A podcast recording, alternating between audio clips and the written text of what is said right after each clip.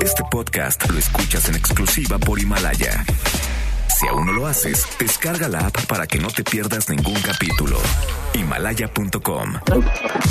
MBS Noticias presenta Una forma distinta del periodismo de actualidad. donde las claves son informar, cuestionar y entretener. Vaya que hay temas para ponerlo sobre la mesa. Manuel López San Martín en Mesa para Todos. Jueves, jueves 27 de febrero, ya casi es viernes, la hora en punto, movida, muy movida esta tarde, hay mucha información. Soy Manuel López San Martín, gracias que ya nos acompaña, acaban de estar como todos los días, como todas las tardes, todas las voces, todas en esta mesa para todos. El crucero Meraviglia, rechazado en Jamaica, también en las Islas Caimán por sospecha de coronavirus. Está en México, está estacionado en el muelle Punta, Lan- Punta Langosta de Cozumel. No tiene permiso para el desembarco. Son 4.500 los pasajeros, 1.600 los tripulantes. Justo ahora, autoridades sanitarias internacionales revisan a los turistas, sobre todo aquellos que registran fiebre, gripa, para descartar posibles riesgos. Y es que el coronavirus no deja de avanzar. Hasta ahora 82.550 casos en prácticamente medio centenar de países, 2.810 personas muertas. En México, dice el gobierno, el presidente López Obrador, estamos listos, preparados en un ratito a la 1.30. Habrá una conferencia sobre el tema de parte de la Secretaría de Salud. Vamos a platicar del asunto. Hablaremos también de lo que ocurrió hoy en torno a Emilio Lozoya. Lo movieron de cárcel ya de Málaga a Madrid. Genaro García Luna, exsecretario de Seguridad en el gobierno de Felipe Calderón, puso sobre la mesa un millón de dólares como fianza su defensa para que lo dejaran ir o para que al menos pudiera llevar su proceso en libertad. Le dijeron que no se queda en prisión, no va a salir, no ahora al menos no bajo fianza. Mucho que poner sobre la mesa esta tarde. Arrancamos con las voces las historias de hoy. Las voces de hoy. Andrés Manuel López Obrador, presidente de México. Sí, puede haber, pero estamos preparados. No exagerar, porque la verdad, la verdad, hay quienes quisieran que nos fuese mal, ¿sí? O sea, por cuestiones eh, ideológicas, nos afectaran estas epidemias y que nos fuese mal. Marcelo Ebrard, secretario de Relaciones Exteriores. Estamos en estrecha comunicación, por supuesto, con la Secretaría de Salud. Se hizo un equipo de trabajo conjunto. Hoy la Secretaría de Salud va a dar una conferencia de prensa, creo que a la una y media. Desde luego hemos estado monitoreando a las y los mexicanos que nos han pedido apoyo en China. Enrique Graue, rector de la UNAM. Yo creo que los eventos del día de ayer que nos indignaron a todos nos muestran que hay personas que quieren violentar a la universidad, lo cual nos indigna. Es un movimiento legítimo el de las mujeres y estamos con ellas. Lo que debemos reprobar es todo tipo de acto de violencia. Ulises Lara, vocero de la Fiscalía General de Justicia Capitalina. Lo que sí queremos dejar claro es que vamos a combatir, como lo hemos dicho, frontalmente los actos de corrupción.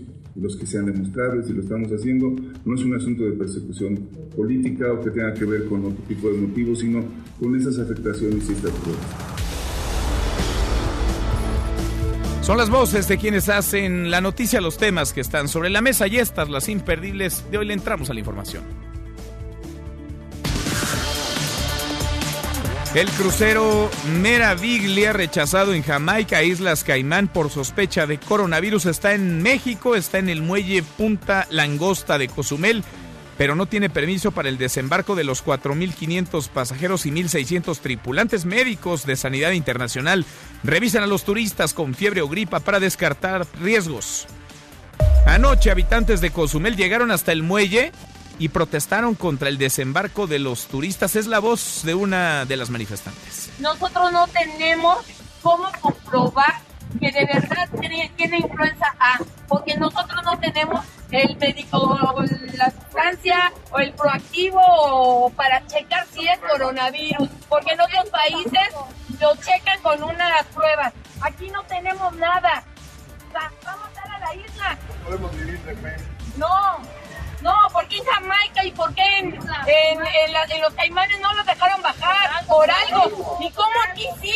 No voy a creer.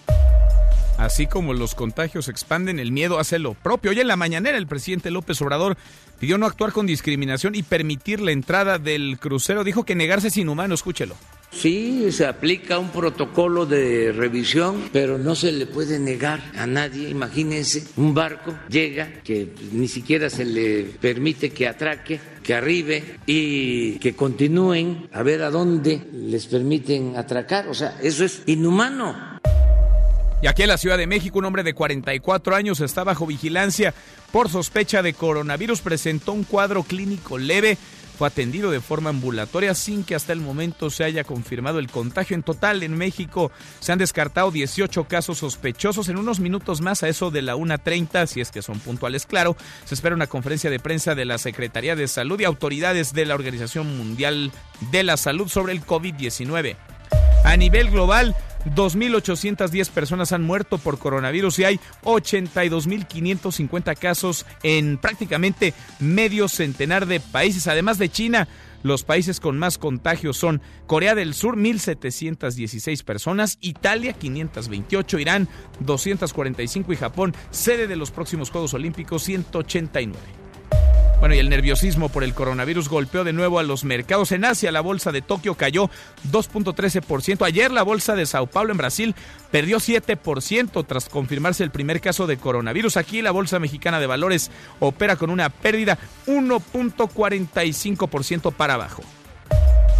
En otro tema, padres de familia y policías de la Ciudad de México impidieron la toma de la prepa 5 por parte de encapuchados. El CCH Escapotzalco, ese sí, continúa cerrado tras la toma muy violenta de ayer. Suman 12 escuelas en paro. Son las facultades de Filosofía y Letras, Ciencias Políticas y Sociales, Artes y Diseño, Psicología y se sumó también ya la Facultad de Medicina Veterinaria y Zootecnia. Prepas 3, 6, 8 y 9 y los CCH Sur, Oriente y Azcapotzalco. Mientras continúan las aguas agitadas dentro de la universidad, el rector de la UNAM, Enrique Graue, estacionado en el lugar común, condenó los actos de violencia, dijo que hay personas con intención de violentar a la máxima de casa de estudios, pero no hace mucho más, está, insisto, en el sitio donde se encontraba hace un mes, hace dos, hace tres, y la crisis universitaria sigue escalando. Continúa el paro en la Benemérita Universidad Autónoma de Puebla, la UAP, y más universidades se han sumado ya a las protestas tras el asesinato de tres estudiantes de medicina y un chofer de Uber en Huejotzingo el fin de semana pasado. Se trata de la Universidad Tecnológica de Puebla, la Universidad del Valle de Puebla y también del Benemérito Instituto Normal del Estado. Hoy en la mañanera el presidente López Obrador habló de este caso, también del asesinato trágico, terrible de la pequeñita Fátima de siete años. ¿A quién cree que le echó la culpa? Al neoliberalismo esto dijo. Es algo parecido a lo que sucedió con el asesinato de la niña aquí en la Ciudad de México. Son hechos que muestran el grado de descomposición social al que se llegó, sobre todo por la política que se impuso durante muchos años. Es un fruto podrido de una política en donde lo que les importaba era el dinero, nada más también en la mañanera el presidente se desmarcó de la propuesta de la CNDH para que John Ackerman, junto con Sara Lovera Palome, forme parte del comité encargado de definir a los cuatro nuevos consejeros del INE. Es un proceso que se está llevando a cabo en el Congreso, en la Cámara de Diputados, y que este, deben ellos de actuar con autonomía, con libertad, y nosotros pues no tenemos este, eh, por qué meternos a esos temas. Bueno, y el presidente interino de Morena, Alfonso Ramírez Cuellar, anunció una auditoría al uso de las finanzas del partido que realizó la secretaria general, que tuvo funciones de presidenta hasta ayer. Jacob Polemski, en su gestión, descartó que sea una cacería de brujas. Miguel Ángel Vázquez, el encargado de la nómina en la Ciudad de México durante el gobierno de Miguel Ángel Mancera, fue detenido la madrugada de este jueves en su casa en el Pedregal. Es acusado del desvío de fondos por 293 millones de pesos en la caja de previsión de la Policía Capitalina. Ulises Lara, el vocero de la Fiscalía de la Ciudad de México, habló así esta mañana. Lo que sí queremos dejar claro es que vamos a combatir, como lo hemos dicho, frontalmente los actos de corrupción. Los que sean demostrables y lo estamos haciendo, no es un asunto de persecución política o que tenga que ver con otro tipo de motivos, sino con esas afectaciones y estas pruebas. Y aquí está claro y contundente que se tomaron decisiones que afectaron la hacienda pública por un monto considerable. A propósito de detenidos, de políticos detenidos. Emilio Lozoya, exdirector de Pemex, cambia de casa, cambia de prisión. Salió de la cárcel en Málaga, en la que se encontraba, fue trasladado a Madrid, en España. Ahí va a seguir su proceso de extradición hacia nuestro país. Bueno, y otro caso, Genaro García Luna sigue, seguirá en prisión, al menos por ahora. La audiencia en Nueva York terminó sin decisión sobre la solicitud del exsecretario de Seguridad Pública para salir bajo fianza. El hombre fuerte en materia de seguridad en el gobierno de Felipe Calderón había ofrecido un millón de dólares. Y en la buena de hoy, porque también hay buenas, la profesora emérita de química en la UNAM se convirtió en la primera persona de Latinoamérica en recibir el premio a la excelencia del American Botanical Council. Cuéntanos, Carmen, ¿cómo estás? Carmen Cruz, buenas tardes.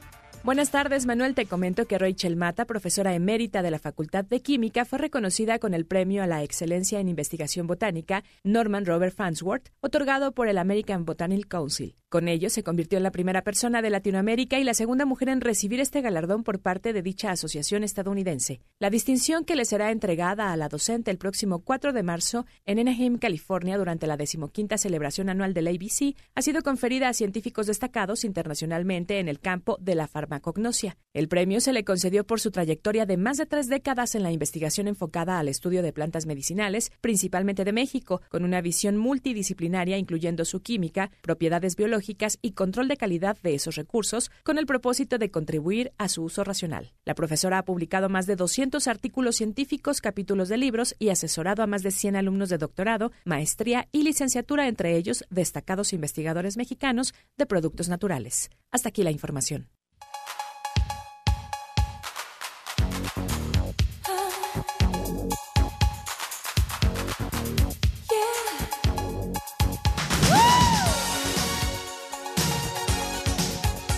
Mi querido Miyagi, José Luis Guzmán, como todos los días, en esta mesa para todos. ¿Cómo estás, Miyagi?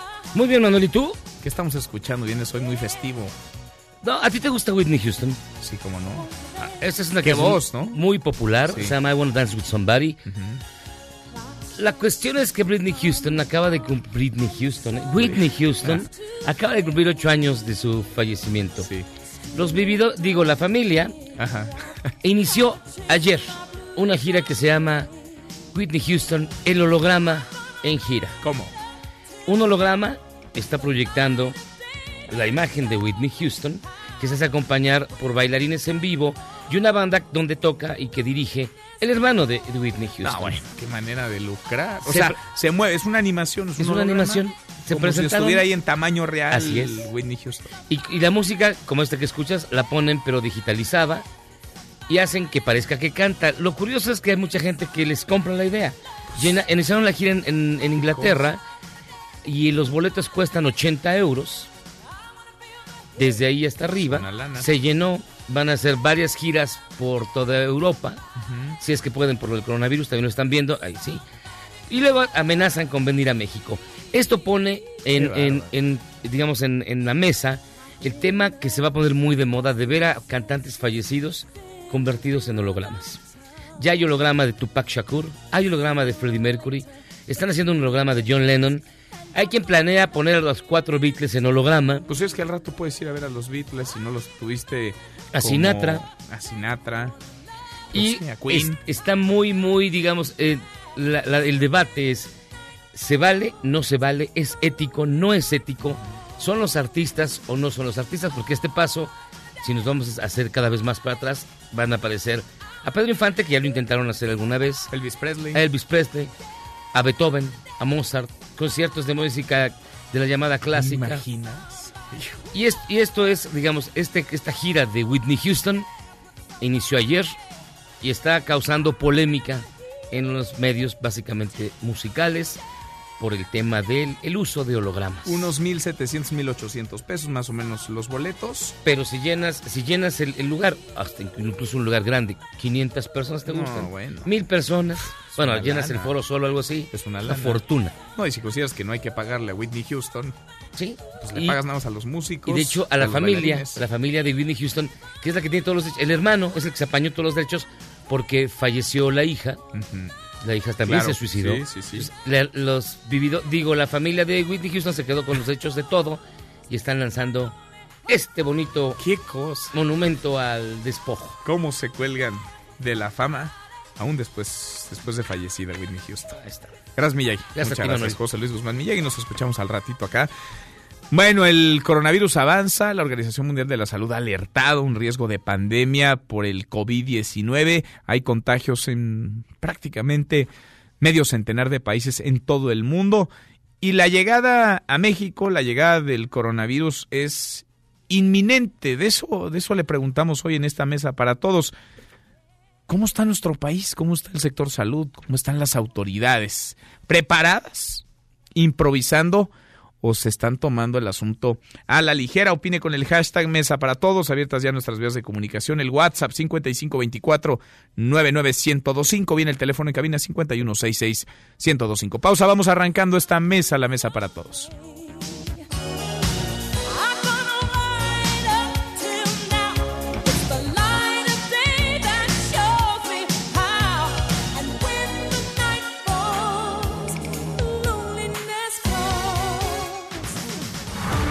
Te levantes. Podrías perder tu lugar en la mesa para todos. Con Manuel López San Martín.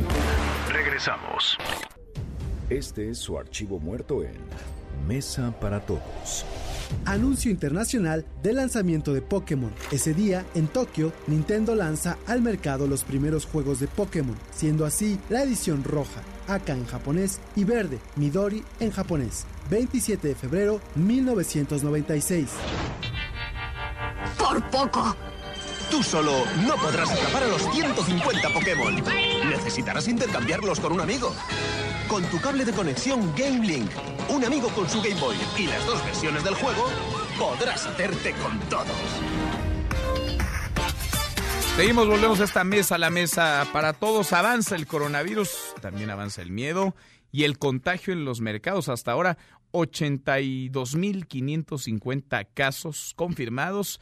2.810 personas han muerto. En México, el crucero Meraviglia atracó hoy muy tempranito en la mañana en Cozumel, en el muelle de Cozumel, en Quintana Roo. La Capitanía de Puerto autorizó el atraque por condiciones de clima, dijo el gobernador Carlos Joaquín, pero no tienen autorización de desembarco. Es el COVID-19, es esta pandemia, inminente pandemia, como la ha calificado la Organización Mundial de la Salud. Este nuevo virus en un mercado de abasto en una ciudad de China, Wuhan, un mercado de eh, mariscos, pasó del animal vivo o muerte al ser humano. Intentar contener una ciudad de 11 millones de personas es algo nuevo para la ciencia. Declaro la emergencia internacional por el brote de coronavirus de Wuhan. México no está preparado.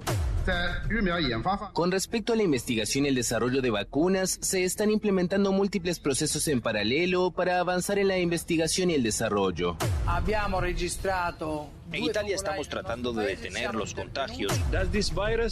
¿Este virus tiene potencial pandémico? Absolutamente sí lo tiene. Es la desaceleración de la economía y el comercio global, incluyendo la asociada a los efectos del brote del coronavirus. El paciente llegó asintomático, sin fiebre, ni tos, ni gripe. El lunes buscó una unidad de salud y en función con su nexo con Italia fue atendido. Nuestra prioridad número uno desde nuestro punto de vista es la salud y seguridad del pueblo estadounidense. Ai malati del coronavirus. Me gustaría expresar una vez más mi cercanía con los pacientes del coronavirus y los trabajadores de salud que lo están tratando. Vamos a pedir, tienen que ser pacientes y tienen que cooperar con nosotros. No basta la temperatura, que se la tomen. No pueden engañar, no lo queremos. No queremos cuerpos para conducir. Perjudicar a todos. Hasta que un grupo de médicos obviamente capacitados en el tema de coronavirus suban a bordo y hagan el diagnóstico que se tiene actualmente por un pasajero que te informo que este diagnóstico corresponde a una influenza, no coronavirus. Y que se les permita arribar y estar. Nosotros no podemos actuar con discriminación. Ayudaremos al país que lo requiera para desarrollar un plan de salud. Este no es momento para tener miedo. Este, no, es, momento para tener miedo. Pero el miedo, pues no anda en burro, el miedo es contagioso, así como el coronavirus. El crucero Meraviglia espera autorización para desembarcar Vamos hasta Quintana Roo contigo, Israel. Cuéntanos, Israel García, lo último, ¿qué sabemos? ¿Cómo estás? Buenas tardes. Buenas tardes, Manuel. Te comento que en Cozumel, Quintana Roo, continúan a bordo del crucero MS Meraviglia los más de 4.000 pasajeros esperando que las autoridades de sanidad internacional den luz verde para su desembarco en el destino turístico. El barco arribó la noche del miércoles proveniente de Jamaica, donde le negaron el atraque por presuntamente tener a bordo un pasajero con síntomas parecidos al COVID-19. El crucero se encuentra atracado en la terminal marítima Punta Langosta, en la zona centro de la ínsula. Manuel, a la distancia se pueden apreciar a los turistas caminando por los pasillos exteriores de la embarcación de más de 10 pisos de altura, algunos otros observando a la distancia la isla de las golondrinas. El gobernador del estado de Quintana Roo, Carlos Joaquín González, y la secretaria de Salud informaron a través de redes sociales que se permitió el atraque del MBC Maravilla por las condiciones climáticas y afirmaron que aún no está definido cuándo descenderá el, del navío los turistas. Por último, se informó que por la tarde la Secretaría de Salud, Alejandra Gutiérrez Crespo, ofrecerá, ofrecerá una conferencia de prensa para dar detalles del caso del crucero. Hasta aquí mi reporte. Bueno, estamos pendientes. Gracias, Israel. Buen día. Buenas tardes, Rocío Méndez. Rocío, el presidente López Obrador habló del tema inhumano no permitir la llegada de este crucero. Cuéntanos, buenas tardes, parte de la mañanera de hoy, Rocío. Así es, Manuel. Muy buenas tardes. El presidente Andrés Manuel López Obrador instruyó que el crucero MSC Maraviglia parara en un muelle de Cozumel, Quintana Roo, tras el rechazo que recibió esta embarcación en Jamaica por este posible brote de coronavirus. Se sabe que un marinero pudiera tener un cuadro de influenza, pero en todo caso se van a cumplir todas las normas sanitarias, indicó el primer mandatario. Escuchemos. Acerca del crucero, se está permitiendo que pueda haber un desembarco de los que están en este barco, quienes vienen en este crucero. Dimos instrucciones para que se haga una inspección y que se les permita arribar y estar. Nosotros no podemos actuar con discriminación. Se van a cumplir las normas sanitarias, pero no podemos cerrar nuestros puertos ni cerrar nuestros aeropuertos o rechazar a quienes vienen a México o transitan por México, nada más cuidar la cuestión sanitaria y es lo que vamos a hacer. Ante múltiples cuestionamientos por la posible llegada de la pandemia respiratoria al país con esta embarcación, el primer mandatario aclaró que México está preparado ante cualquier riesgo. Escuchemos. No tengo ninguna duda, se está preparado, se le está dando un seguimiento, estando tan avanzada la ciencia. ¿Por qué esas actitudes retrógradas? Que no se puede prever, no puede haber acciones preventivas con todos los protocolos que existen para atenderlos. Pues eso es lo que vamos a hacer. Manuel, el reporte al momento. Bueno, gracias Rocío, muchas gracias, buenas tardes. Buenas tardes. En teoría estamos listos, preparadísimos para recibir al COVID-19, este coronavirus. Adrián Jiménez, eso dicen las autoridades del gobierno capitalino. Cuéntanos, buenas tardes, Adrián. Buenas tardes, Manuel Auditorio. Efectivamente, tras darse a conocer que en Brasil se registró el primer caso de COVID-19, la jefa de gobierno, Claudia Sheinbaum, aseguró que la Ciudad de México cuenta con alrededor de tres mil millones de pesos para enfrentar una posible contingencia por esa enfermedad. En conferencia de prensa, la mandataria capitalina señaló que como parte de sus atribuciones, adicionalmente, en caso de ser necesario, puede reorientar recursos del presupuesto de la capital del país para atender una posible contingencia. Escuchemos parte de lo que dijo. El fondo, si mal no me acuerdo, tiene en este momento 5 mil millones de pesos, pero una parte se va a destinar a reconstrucción, como está establecido en la ley, y serían cerca de 3 mil millones probablemente que estarían en el fondo disponibles para cualquier contingencia en la ciudad, pero repito, de la Bolsa General de 240 mil millones de pesos o de 100 mil millones de pesos del gobierno central, siempre se pueden reubicar recursos en caso de una contingencia en la ciudad. La funcionaria adelantó que a más tardar el próximo fin de semana la Secretaría de Salud Capitalina presentará el plan de acción de la ciudad para enfrentar los casos de coronavirus COVID-19, el cual dijo estará integrado de tres fases. Manuel Auditorio, la información que les tengo. Gracias, muchas gracias Adrián. Buenas tardes. Muy buenas tardes, mi compañero Adrián Jiménez. Eso en México, pero llegó el coronavirus ya a América Latina. Hasta ahora la mayor parte de los contagios se concentraban en Asia, comenzó después la expansión del COVID-19 hacia Irán, Italia, pero llegó ya América Latina y entró por Brasil. Hasta Brasil vamos contigo, Pablo. ¿Cómo estás, Pablo? Juliano, cuéntanos. Muy buenas tardes. ¿Qué tal? Muy buenas tardes. Brasil ya convive con el coronavirus. América Latina ya convive con el coronavirus. Y entró en la mayor ciudad de Sudamérica, Sao Paulo, un hombre de 61 años, proveniente de Italia, que hizo una escala en Francia, eh, llegó asintomático a la ciudad de Sao Paulo y a los tres días debió ser atendido con fiebre tos y fue diagnosticado con coronavirus. Hay un, hay, eh, las autoridades acabaron de anunciar que no descartan nuevos casos en las próximas horas a raíz de que esta persona estuvo en una fiesta familiar con 30 personas, entre ellos niños. Sin embargo, las autoridades dijeron que todo el sistema público de salud brasileño está preparado. Eh, el momento del anuncio del primer caso de coronavirus fue dicho por el ministro Luis Mandetta, responsable de salud. El paciente llegó asintomático, sin fiebre, ni tos, ni gripe. Permaneció viernes y sábado, y el domingo hizo una reunión familiar de regreso del viaje. El lunes buscó una unidad de salud y en función con su nexo con Italia fue atendido. Mayor economía de América Latina, Brasil enfrenta ahora las vicisitudes que la economía mundial está teniendo frente al coronavirus y sus perspectivas negativas en el comercio mundial. Agencias de calificación han dicho que Brasil reducirá su crecimiento en 2020.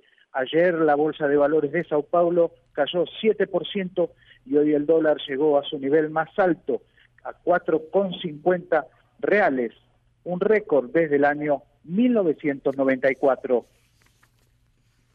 Qué cosa, Pablo. Oye, preguntarte sobre el coronavirus y las medidas que están tomando las autoridades sanitarias de Brasil. ¿Permanece esta persona aislada, es decir, bajo observación, pero está aislada de contacto con el resto de su familia?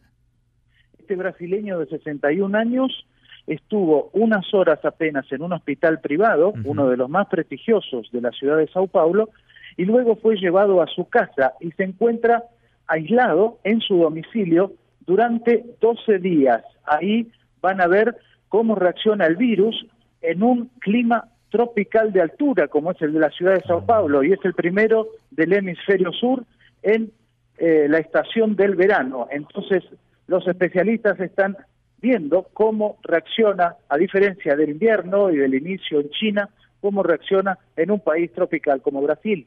Vamos viendo y platicando contigo. Pablo, gracias. Muy buenas tardes. Muy buenas tardes. Este primer contagio en América Latina y el contagio a las bolsas. 7% se cayó la bolsa en Brasil y el coronavirus apenas está ingresando a América Latina. De pronóstico reservado, lo que siga. Carlos Rubio, hasta España, vamos contigo. En España hasta ahora se han confirmado 15 casos de COVID-19. Carlos, buenas tardes, buenas noches para ti. Buenas tardes, Manuel. Bueno, el número de casos de coronavirus en España eh, va aumentando de manera eh, proporcional. El total de casos positivos hoy ha llegado a, por la noche a 23, Manuel, eh, los cuales se suman a los dos primeros infectados de los que se tuvo noticia la semana pasada y que ya han sido dados de alta. Del total de enfermos diagnosticados con coronavirus o COVID-19 en España, entonces, cuatro se encuentran ingresados en Tenerife, otros cuatro en Madrid, tres en Barcelona, dos en Castilla León, uno en Castellón, otro en Sevilla y ocho en Valencia. Estos últimos son los más recientes detectados. De todos estos casos, 13 se han infectado en Italia, país en el que ya han fallecido, como sabe la audiencia, 14 personas por el virus y uno en Irán. Si bien los nuevos casos de Madrid y Sevilla se siguen investigando porque no han salido de España, según las primeras investigaciones, estos dos contagios no tienen su origen en alguno de los países de más riesgo como Italia o China, y en caso de confirmarse uno más que está en investigación, serían tres los casos locales de coronavirus no importado que podrían cambiar de manera notable el escenario al que se enfrenta España en la lucha para contener este virus. Sin embargo, según explicó Fernando Simón, director del Centro de Coordinación de Alertas y Emergencias Sanitarias del Ministerio de Sanidad de España, Todo se mueve en este momento en el campo de las hipótesis, a la espera de que se conozcan los resultados de los trabajos de campo en la detección del virus, ya que los contagios locales, es decir, aquellos importados de otros países, implican que el coronavirus está en territorio español. Escuchemos al funcionario de Sanidad español, Manuel.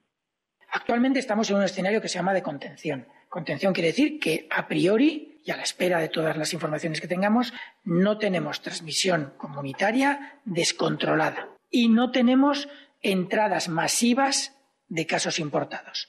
Tenemos entradas, obviamente, tenemos ahora mismo 14 casos, pero eso no es una entrada masiva de casos importados que pudiera implicar una transmisión amplia en nuestro país. Eh, por todo ello, Manuel, el Ministerio de Sanidad se ha puesto manos a la obra e informó que se están reforzando los protocolos de prevención y actuación frente a la enfermedad, como en el caso del Hotel de las Islas Canarias, donde se detectaron los primeros casos de coronavirus.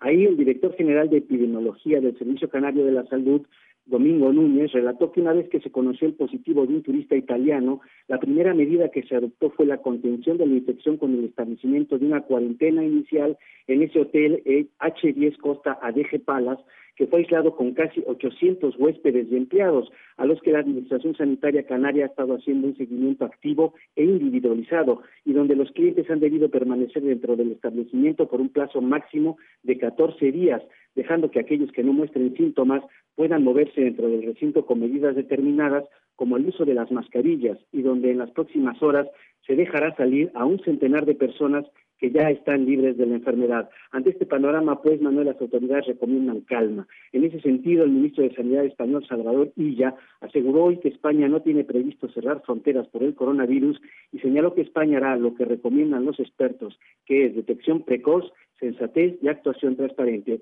Este es el reporte que tenemos última hora desde España, Manuel. Carlos, además de esto que nos platicas, estos casos, digamos, particulares específicos, aeropuertos, escuelas, estaciones de tren, ¿todo funciona con normalidad o de alguna manera se están tomando algunas medidas extraordinarias? Bueno, eh, las medidas eh, eh, que se están empezando a tomar por el momento son el uso discrecional, es decir, que cada persona que, que tenga síntomas de una especie de gripe, pues eh, eh, observen mascarillas, no tosan eh, frente a la gente, en fin, que guarden una, una cierta decencia en este caso de, enfermedades como cuando se tiene una gripe. por otra parte, también en muchos centros comerciales ya desde que tenían, el, te recuerdas, el SAR, eh, ya se tomaban las medidas de poner en las puertas de entrada unas botellas de eh, un gel que es antiséptico, con el cual toda persona que entra se lava las manos al entrar y al salir para tratar de prevenir al máximo pues contagios eh, masivos. De cualquier forma, los principales centros de movilidad, centros comerciales, como dices, las estaciones de tren, de aeropuertos, guardan en este momento absoluta tranquilidad y normalidad a la espera de que las autoridades tomen eh, otras decisiones si es que la alerta sube de grado, como han explicado las fuentes del Ministerio de Sanidad. Carlos, seguimos en contacto contigo. Saludos hasta España. Gracias. Muchas gracias, Manuel. Buenas tardes a ti y a la audiencia. Igual para ti, muy buenas tardes. Tengo frente a mí el mapa del centro Johns Hopkins que se va actualizando pues prácticamente minuto a minuto. Hasta ahora 82.550 el total de casos confirmados. Corea del Sur 1.766, Italia 528, 245 casos en Irán, 189 en Japón, 93 en Singapur, 92 en Hong Kong, 60 en los Estados Unidos. Voy contigo hasta allá, hasta los Estados Unidos, Bricio Segovia. Cuéntanos, Bricio, porque ha hablado ya sobre el coronavirus, sobre este COVID-19, el presidente Donald Trump, e incluso ha puesto un responsable para atender esta potencial emergencia. Bricio, ¿cómo estás? Muy buenas tardes. Hola Manuel, muy buenas tardes. Así es, y no ha tardado la oposición demócrata en tildar de opaca y caótica hoy la respuesta de la administración Trump a este brote de coronavirus aquí en Estados Unidos. Y criticó también el nombramiento al que hacías menciones del vicepresidente Mike Pence como líder del equipo designado para hacer frente a esta crisis sanitaria. La presidenta de la Cámara de Representantes, la demócrata Nancy Pelosi, aseguró que Pence no cuenta con experiencia en el sector y señaló que su historial político tampoco le avala. Estas reacciones llegan justo un día después de que el presidente Trump hiciera un llamado a la calma en una conferencia de prensa en la Casa Blanca. Dijo esto sobre el brote de coronavirus en el país. Escuchemos. Va a estar muy bien controlado ahora. Quizá crezca, quizá crezca un poco o nada. Veremos lo que pasa. Pero independientemente de lo que pase, estamos totalmente preparados. Sin embargo, las palabras del presidente contrastaron con las de las autoridades sanitarias, que desde ese mismo abril advirtieron que se trata de un virus de difícil contención. Así lo dijo el responsable de los Institutos Nacionales de la Salud en el país, Anthony Fauci. No podemos confiar en una vacuna hasta dentro de varios meses o un año. Sin embargo, si este virus va más allá de esta temporada y vuelve el año que viene, lo que creemos que es muy posible que pase, esperemos tener una vacuna.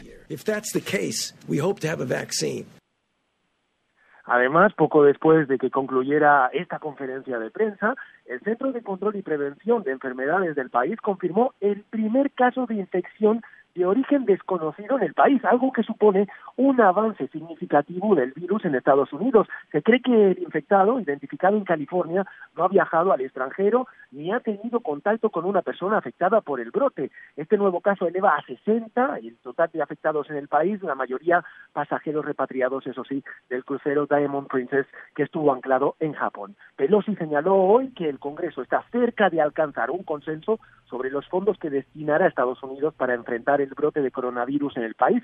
La Casa Blanca pide 2.500 millones de dólares, aunque la oposición considera que esta cifra es insuficiente, Manuel. Y hasta aquí el reporte con la última hora desde Washington sobre el coronavirus. Pues vaya situación esta, por si le faltara algo no a la política norteamericana, el coronavirus también está haciendo estragos en la grilla. Ya, gracias, muchas gracias, Bricio.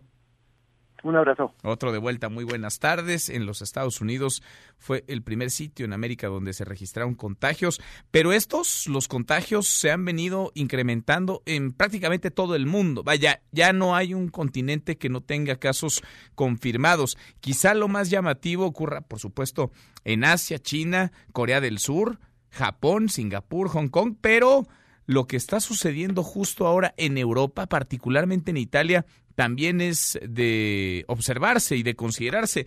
Y ante la bronca, porque estamos aprendiendo todos ¿eh? de qué va el COVID-19, el coronavirus, llama la atención la confianza que hay en el gobierno mexicano, la confianza que lo mismo el presidente que el subsecretario de Salud Hugo López Gatel han depositado en un sector salud que no atraviesa ni de cerca por su mejor momento. Vaya, si hay desabasto de medicinas, si los institutos, los hospitales, las clínicas públicas están rebasadas, ¿qué hacer cuando llegue? Porque han dicho, llegará, es inevitable su arribo, la pandemia de coronavirus. En unos minutos más tendría que comenzar una conferencia del sector salud sobre este tema. Veremos, estaremos pendientes por lo pronto, más allá de discursos, ojalá, ojalá que lo tengan calculado, considerado y sobre todo presupuestado, porque acá sí se va a necesitar dinero, no va a ser suficiente ni la austeridad, ni las buenas intenciones, ni habrá que esperar para mañana. Urgirá cuando llegue el coronavirus, el COVID-19 que llegará a México, urgirán acciones concretas, certeras de la autoridad. Cruzamos la media ya, la hora con 39, pausa y volvemos con un resumen de lo más importante del día esta mesa, la mesa para todos. No te levantes. Podrías perder tu lugar en la mesa para todos. Con Manuel López San Martín. Regresamos.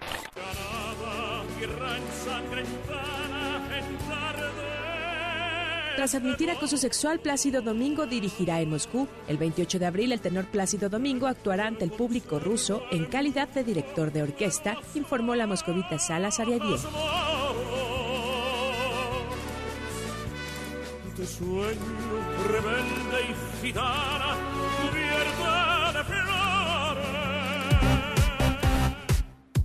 Seguimos, volvemos a esta mesa, la mesa para todos, cruzamos la media ya, la hora con 41, vamos con un resumen de lo más importante del día. Resumen nacional.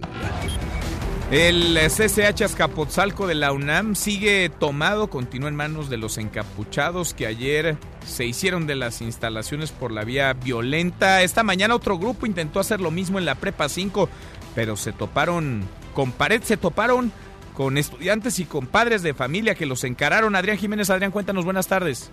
¿Qué tal? Buenas tardes, Manuel Auditorio. Efectivamente, ante el temor de que nuevamente encapuchados tomaran las instalaciones de la Preparatoria 5 de la UNAM José Vasconcelos, donde ayer reanudaron clases luego de un paro de varios días, padres de alumnos de este plantel pues hicieron frente y solicitaron la presencia de la policía capitalina. Al menos 50 policías mujeres del agrupamiento Ciclones fueron desplegadas sobre Calzada del Hueso y en el acceso principal de esta institución donde vigilan que el ingreso de los estudiantes se, realice en calma. Así lo informó el jefe del sector en la alcaldía de Tlalpan, Abraham Ramírez. Escuchen.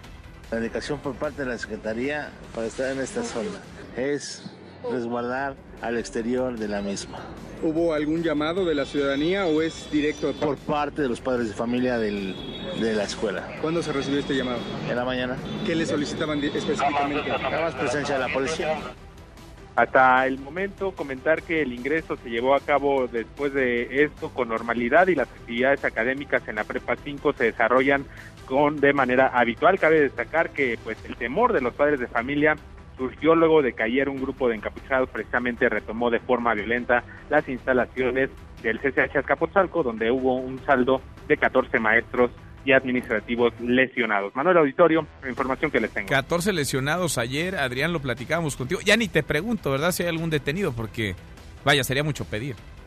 Efectivamente no hay ningún detenido, Manuel Auditorio, y hace unos momentos en conferencia de prensa justo se le cuestionó a la jefa de gobierno Claudia Sheinbaum, quien respondió que la inacción de la policía capitalina se debió a que pues si ellos intervienen podría haber una escalada de violencia y pues así las cosas. Qué bueno, pues eh, para los 14 lesionados ese es un muy buen argumento, es una excelente justificación me imagino. Gracias Adrián. Buenas tardes, seguimos pendientes pendientes. Muy buenas tardes. Por su parte, el rector de la UNAM, Enrique Graue, pues como siempre, como cada tercer día, reprobó lo ocurrido ahora en el CCH Escapotzalco, antes en otra facultad, en otra escuela, y mañana seguramente en un plantel más, en algún colegio, en alguna prepa. Enrique Graue está rebasado. Platícanos, Oscar Oscar Palacios, buenas tardes. Se graba nota para mesa para todos, 3, 2 buenas tardes. El rector de la Universidad Nacional Autónoma de México, Enrique Graue, condenó los actos de violencia registrados en el CCH Azcapotzalco y reconoció que hay personas que tienen la intención de violentar a la máxima casa de estudios. Entrevistado previo a la firma de un convenio de colaboración con el Senado de la República, el rector de la UNAM manifestó su indignación por lo ocurrido en el CCH Azcapotzalco. Señaló que el movimiento de mujeres es legítimo e incluso le expresó su respaldo, pero advirtió que se debe reprobar todo tipo de acto de violencia. Yo creo que los eventos del día de ayer que nos indignaban a todos nos muestran que hay personas que quieren violentar a la universidad, lo cual nos indigna. Es un movimiento legítimo el de las mujeres y estamos con ellas. Lo que debemos reprobar es todo tipo de acto de violencia. Enrique Graue aseguró que se han recogido las demandas de todos los planteles de la UNAM que se encuentran en conflicto, esto conforme lo ha permitido la normatividad de la máxima casa de estudios. Manuel es el reporte, buenas tardes. Buenas tardes, gracias. Muchas gracias a mi compañero Oscar Palacios. Y pues sí, ahí está Graue. Habla bien bonito, dice cosas que en serio, suenan sensatas, pero resuelve muy poco. Ahí están las aguas muy agitadas dentro de la universidad, una crisis que no ha podido atajar, que no ha podido resolver, poco eficaz el rector hasta ahora si hablamos de resultados en torno al conflicto, porque es un conflicto esta crisis en la universidad. Bueno, hablando de paros estudiantiles, este jueves más universidades de Puebla detuvieron sus actividades académicas, piden, exigen, gritan justicia y alto a la impunidad. Eric Almanzar y cuéntanos, buenas tardes. ¿Qué tal Manuel? Un saludo a ti y a todo el auditorio. Te informo que por tercer día consecutivo se mantiene paro de labores en la Benemérita Universidad Autónoma de Puebla como protesta por el asesinato de tres estudiantes y un conductor de Uber en Huejotzingo. Con ellos son más de 18 mil alumnos los que no tienen actividades académicas, una forma de manifestación ante esta circunstancia. A esta suspensión de actividades se sumaron estudiantes de la Universidad Tecnológica de Puebla. Cabe destacar de esta forma que tal cual se anticipaba continúa la suspensión de labores en Ciudad Universitaria en apoyo a los estudiantes de medicina de la UAP. El rector de la máxima casa de estudios, Alfonso Esparza, indicó en la entrevista que esta acción se mantendrá en diversas facultades de la institución hasta que lo defina así el consorcio universitario. Esta protesta se extendió a algunas preparatorias de la UAP, específicamente el Alfonso Calderón y Lázaro Cárdenas, además de la solidaridad que se tiene por parte de la Universidad Tecnológica de Puebla. Algunas otras instituciones seguirán realizando actividades en honor a las víctimas. Es el caso de la UPAE Y la Universidad Iberoamericana, así como del Benemérito Instituto Normal del Estado, y de los cuales pues algunas personas ya se manifiestan con pancartas enfrente de su plantel educativo. Continuamos con más información en Mesa para Todos. Gracias, muchas gracias, Eric. Bueno, y los hackers que atacaron a Pemex en noviembre pasado endurecieron su chantaje, exhibieron documentación increíble que Pemex no haya logrado retomar el control de esa información, pero bueno, así las cosas. Le subieron entonces a su chantaje, exhibieron datos, documentos sensibles, por decirlo menos, de la paraestatal. Esto por no pagar 4.9 millones de dólares a cambio de liberar los servidores de la empresa que los ciberdelincuentes mantienen bloqueados, insisto, desde noviembre pasado. Entre los archivos subidos a un portal se encuentran datos, planos de infraestructura y trabajos corporativos de varias empresas. Al respecto habló hoy el presidente López Obrador. Esto dijo en la mañanera. No, no se paga. ¿eh? Nosotros no aceptamos chantajes de nadie y vamos a pedir un informe de lo que está sucediendo para darlo a conocer. Le voy a pedir al director de Pemex para que nos dé un informe y si es necesario que venga aquí y el informe. Qué bueno que no aceptan chantajes. Qué malo que la información sigue en manos de quién sabe quién. Pero de Pemex, no, el feminicidio infantil en México va en aumento. El Observatorio Ciudadano Nacional del Feminicidio informó que en el mes de enero pasado de este año aumentaron los feminicidios de niñas y adolescentes al registrarse 14 casos a nivel nacional, lo que representa un incremento del 75% de asesinatos por razón de género con respecto al mismo periodo, al mismo mes, enero, pero del año pasado. Hasta aquí el resumen con lo más importante del día. Saskia Niño de Rivera, en Mesa para Todos. Saskia, Saskia Niño Rivera, la presidenta de Reinserta, la colaboradora favorita de esta Mesa para Todos. ¿Cómo estás, Saskia? Bien, Manuel, con el gusto, como todos los jueves, de estar contigo y tu auditorio. Aparecieron ya los oportunistas de nuevo planteando pena de muerte a feminicidas. Es eh, lo que han hecho desde antes. Hablo del Partido Verde que puso sobre la mesa esta propuesta de pena de muerte. El problema, ¿sabes que está en las penas o está en la impunidad? ¿Qué tan importante, qué tanto caso le tendremos que hacer este tipo de propuestas o tendría que decir ocurrencias del Partido Verde? Bueno, yo creo que el Partido Verde tiene una fórmula perfecta que es un poco antes de que sea eh, año electoral, ya le sirvió el salir a decir tanta eh, tontería y, y, y, están lucrando con eso, ¿no? No creo ni siquiera que sea algo que se debe de poner sobre la mesa como como como como algo debatible la pena de muerte aparte de que es completamente inconstitucional hay que entender que uno el Partido Verde ha lucrado con con, con esta postura y está lucrando con esta postura porque como tú bien lo dijiste ayer en este mismo espacio eh, está usando el dolor de la gente está usando la desesperanza de la gente para poder eh, ahora sí que proponer y aumentar sus, sus, sus votos, ¿no? Porque no puedo pensar en otra cosa. Retomemos, y lo hemos hablado mucho en este espacio. México tiene un problema gravísimo en materia de corrupción y de impunidad. Nuestro sistema de justicia penal está completamente rebasado. En México el 97% de los delitos ni siquiera se denuncian. Los que sí se denuncian se archivan el 50%, quiere decir que se archivan sin ningún tipo de solución. En México el 97% de los delitos también que se resuelven son porque son agarrados infragrantes. ¿Qué quiere decir eso? Que agarro a la persona robando, agarro al asaltante en la calle, eh, eh, se hace muy poca investigación al respecto. Y luego cuando te metes a ver las carpetas, te dan ganas de llorar, Manuel, de llorar con lo mal hechas que están las carpetas. No hay recursos para la policía de investigación.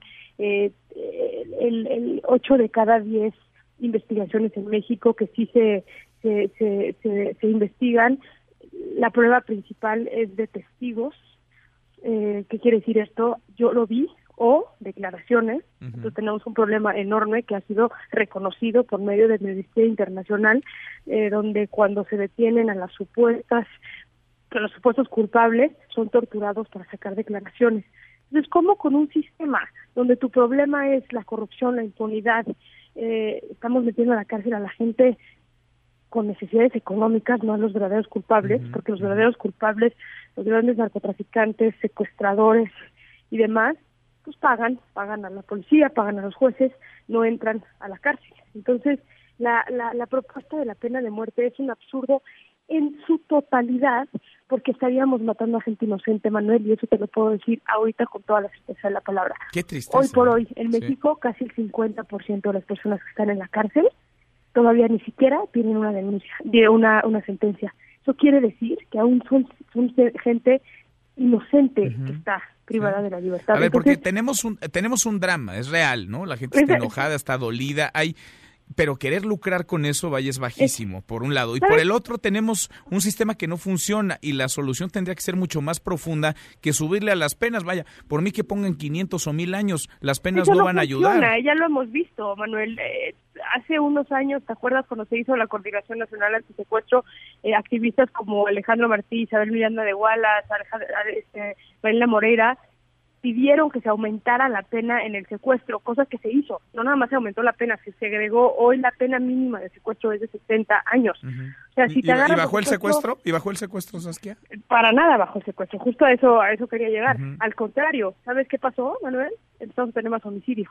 ¿Por qué? Porque como la pena de homicidio en México es menor, empezaron a mandar a matar a las víctimas de secuestro para que en caso de se los agarraran, fuera un tema de homicidio y no un tema de secuestro. Entonces, estas ocurrencias de, y tú lo dices muy bien, estar lucrando con el malestar y la desesperanza de la gente, porque también reconozcámoslo, México está ahorita pasando por un momento muy delicado, donde todos, yo creo que las mujeres especialmente, eh, nos sentimos muy vulnerables, sentimos que no sabemos hacia dónde podemos solucionar este problema, solo sabemos que estamos en riesgo todo el tiempo y el que salga un partido que aparte es reconocido por sus famas de corruptos durante todos los años, a decir pena de muerte, que aparte es completamente inconstitucional, es traer un problema mucho más grande a este a este país, que es todo lo que no necesitamos. Los legisladores tienen que estar haciendo propuestas que solucionen, que construyan un camino de paz, que construyan y reconstruyan el tejido social que hoy está tan tan roto. De verdad no solamente es absurdo lo que está haciendo el Partido Verde, pero es vergonzoso y, no deberíamos de tolerarlo como sociedad civil. Vergonzoso, vaya, no tienen calidad moral, no tienen ética, no tienen legitimidad alguna, pero pero valía la pena retratarlos. Saskia legislar desde el oportunismo, desde el lucro político, para ganar el aplauso fácil con absoluta responsabilidad, ¿no? Y una buena dosis de cinismo. Vaya manera desfachatada, simplona de querer ganar el reflector. Gracias, Saskia. Al contrario, Manel, un abrazo a ti y a todo, todo. Igualmente, muy buenas tardes, Saskia Niño de Rivera. Pausa y volvemos. Hay más en esta mesa, la mesa para todos. Información para el nuevo milenio. Mesa para todos, con Manuel López San Martín. Regresamos. El 85% de internautas en México buscan empleo por web. Los cibernautas buscan ofertas laborales a través de sus celulares y computadoras portátiles. Siete de cada diez usuarios se encuentran ocupados. los numeritos del día. Citlali Sáenz, Citlali, qué gusto saludarte, ¿cómo estás? Hola Manuel, buenas tardes a ti, buenas tardes también a nuestros amigos del auditorio. Pues continúan con pérdidas los principales índices en Estados Unidos y en México. El Dow Jones Industrial registra una baja de 2.51%, el Nasdaq pierde 2.60% y pierde también el S&P BMW de la Bolsa Mexicana de Valores 2.30% se ubica ya en 41.775.70 unidades. En el mercado cambiario, el dólar en ventanilla bancaria se compra en 18 pesos con 84 centavos, se vende en 19 pesos con 68, el euro se compra en 21 pesos con 25 y se vende en 21 pesos con 28 centavos. Manuel, mi reporte al auditorio. Pues qué semanita, ¿no? Para los mercados, Itlali todavía no se pueden recuperar por esta incertidumbre y sobre todo porque no se sabe cuál será el impacto del coronavirus en la economía global y por supuesto en la economía mexicana. Sin duda. Vamos platicando en el camino. Gracias. Buenas tardes. Buenas tardes. También los mercados en Europa para abajo cerraron con pérdidas de más del 3%. El mercado español registró una de las mayores bajas, 3.55% para abajo. Londres 3.49%. París 3.32% también para abajo. Y Alemania cayó 3.19%. Justo ahora las autoridades del sector salud encabezadas por el subsecretario Hugo López Gatel eh, dan una conferencia sobre el coronavirus, sobre el COVID-19. ¿Qué tan preparados o no estamos para recibir esta potencial epidemia, como ha calificado al virus y su propagación la Organización Mundial de la Salud? Ahora lo platicamos. Cerramos esta primera hora saludando a nuestros amigos de Calvillo en Aguascalientes. Allá nos escuchan a través de Radio Ranchito en el 99.7 de FM. Pausa y volvemos con la segunda de esta mesa, la mesa para todos. Información para el nuevo milenio. Mesa para todos con Manuel López San Martín. Regresamos. Atleta olímpico de Argentina fallece tras chocar con su moto. El informe policial señala que Brian Toledo perdió el control de su motocicleta y golpeó contra dos palmeras. Tendría su tercera participación en Juegos Olímpicos en el lanzamiento de jabalina.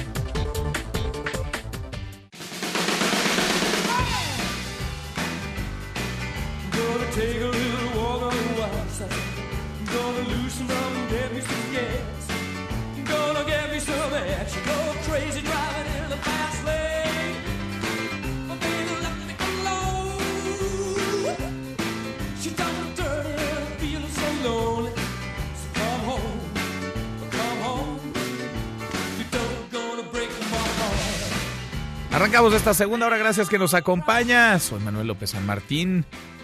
Casi es viernes, ahí la llevamos, vamos en jueves ya. Movida, muy movida esta tarde, la hora con cinco minutos. Revisamos las redes, cómo se mueven las cosas en Twitter de las redes. Esta mesa, la mesa para todos. Caemos en las redes.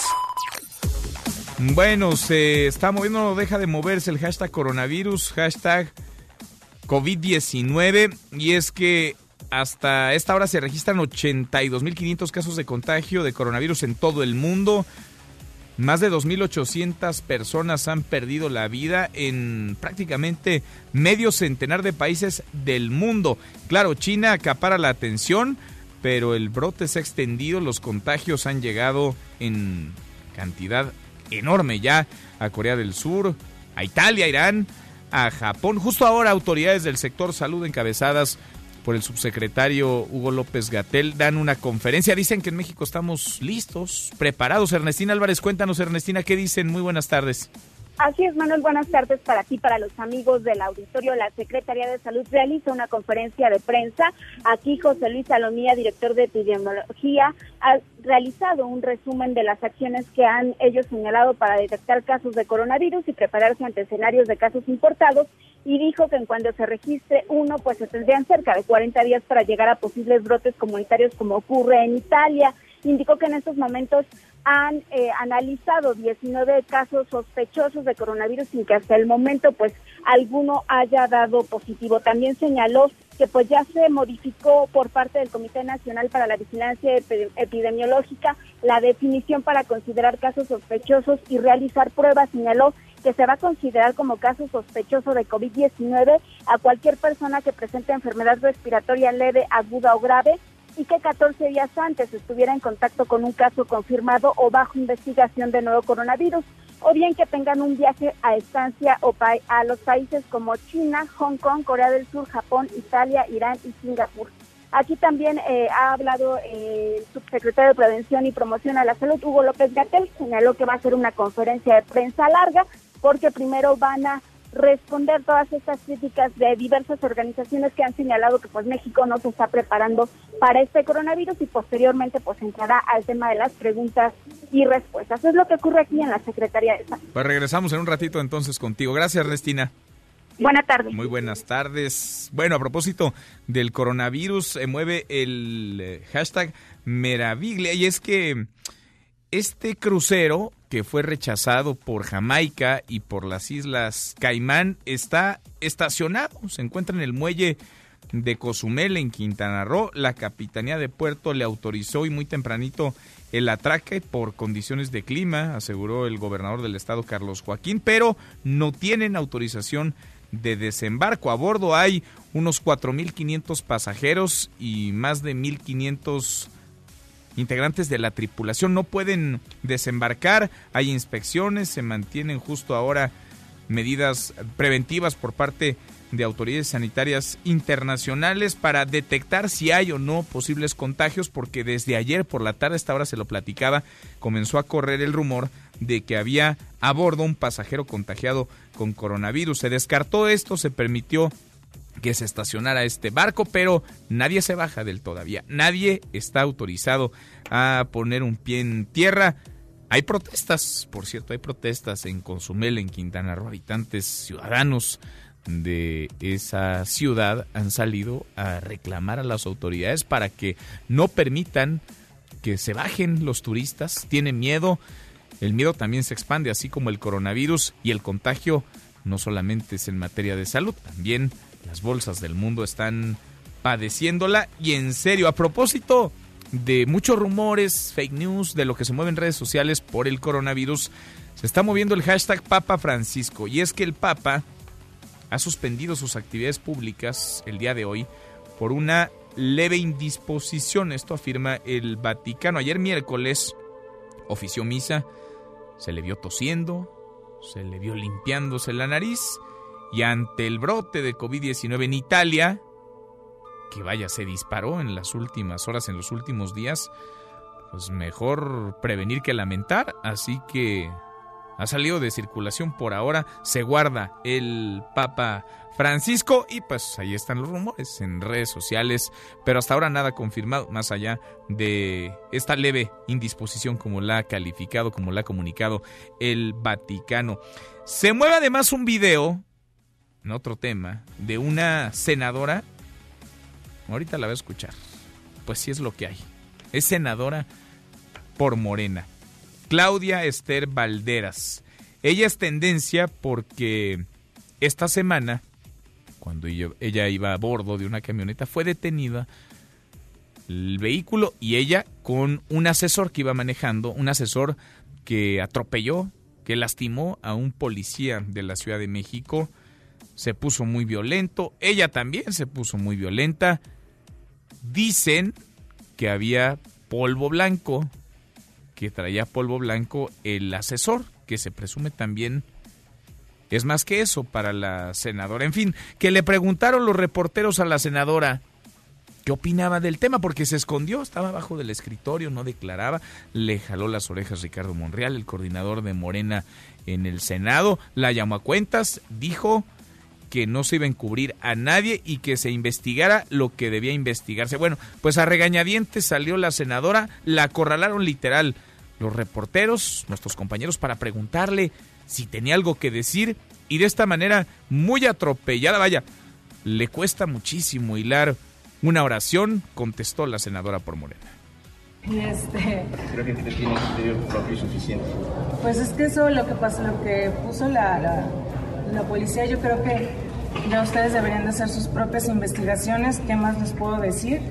Pues ustedes pidan, ¿no? ¿El polvo blanco era alguna droga, senadora, que llevaba supuestamente el, chofer? Mm, pues es que, ¿quién en su sano juicio pone algo en el pasaporte, ¿no? No sé, se lo pregunto a usted, es, un, es personal de su confianza, manejaba su camioneta personal, es su camioneta personal. No, si tú me pides la camioneta yo te la presto, sin problema.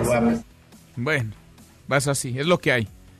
Y ya saben, si ustedes necesitan una camioneta, pues a quien pediesen, ¿no? La senadora la presta, sea o no de su confianza. Y en una de esas, pues hasta una vuelta, hasta una vuelta puede usted darse con cargo al salario, al sueldazo de esta legisladora que no atinó a explicar nada. Es más, pintó su raya con su propio asesor, que es cercanísimo colaboradora a ella. Mejor se desmarcó, no atinó a responder, al contrario, se hizo pelotas, terminó hecha bolas. Hashtag John Ackerman, se ha movido el nombre del académico John Ackerman, esposo de la secretaria de la Función Pública Irmerendira Sandoval, desde ayer por la tarde porque la Comisión Nacional de los Derechos Humanos lo seleccionó como integrante del Comité Técnico de Evaluación que va a examinar a los aspirantes a consejero del Instituto Nacional Electoral. Habrá 400 vacíos, este comité se encarga de revisar los perfiles y de palomearlos. John Ackerman, que vaya, no es ningún secreto, es simpatizante el presidente López Obrador, trabaja directamente en Morena, es uno de los que deberá palomear a los perfiles. ¿Quién lo propone? Pues otra que fue impuesta por el gobierno federal y por Morena en la posición que hoy ostenta. Rosario Piedra Ibarra, la presidenta de la Comisión Nacional de los Derechos Humanos, y por esto ha llovido. Vaya, vaya que le ha llovido. Deportes. Con Nicolás Romay. Querido Nico, qué gusto saludarte, ¿cómo estás? Bien, Manuel, con el gusto de saludarte a ti y a todo el auditorio. Qué manera de sufrir. Qué manera de sufrir ayer de los equipos mexicanos en la Liga de Ah. Campeones de CONCACAF.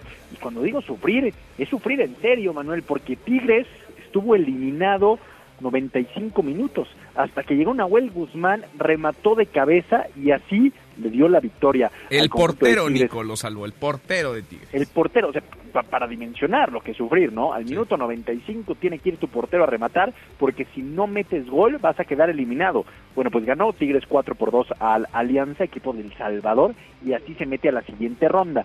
Y si pensamos que eso iba a ser un hecho aislado, ¿no? Bueno, lo de Tigres, al final se confió Tigres, ¿no? Pues después el América se tuvo que ir a penales para así eliminar al Comunicaciones de Guatemala. En dos partidos el América no le pudo ganar al Comunicaciones, empató en la ida uno por uno y lo mismo en la vuelta uno por uno. Preocupante que en la vuelta empieza perdiendo el América. Está al minuto 62 cuando el Comunicaciones se pone al frente 1 por 0 y después de penal al minuto 80 el América empata el encuentro y ya después se van a penales y así gana el, el ¿y dónde quedó México, manera. el gigante de la CONCACAF, Nico? No, bueno, nos gusta mucho decirlo, pero hace mucho que no lo demostramos.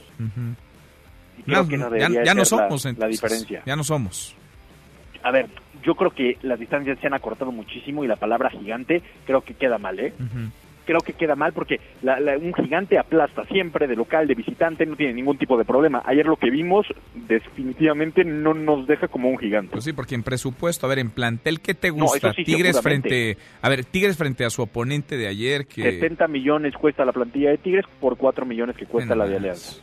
Nena, o sea, Ya, pero casi lo 20 a importante 1, casi 20 a 1. A ver, y el América contra el Comunicaciones, pues por ahí, ¿no? 10 a 1, 15 a 1, Lo 20 a 1. importante es demostrar eso en la cancha, porque si ellos con sus argumentos, con sus fuerzas, con su todo, son capaces de dar más resultados, hay un problema, ¿no? Pues sí, o alguien está gastando mal de este lado, ¿no?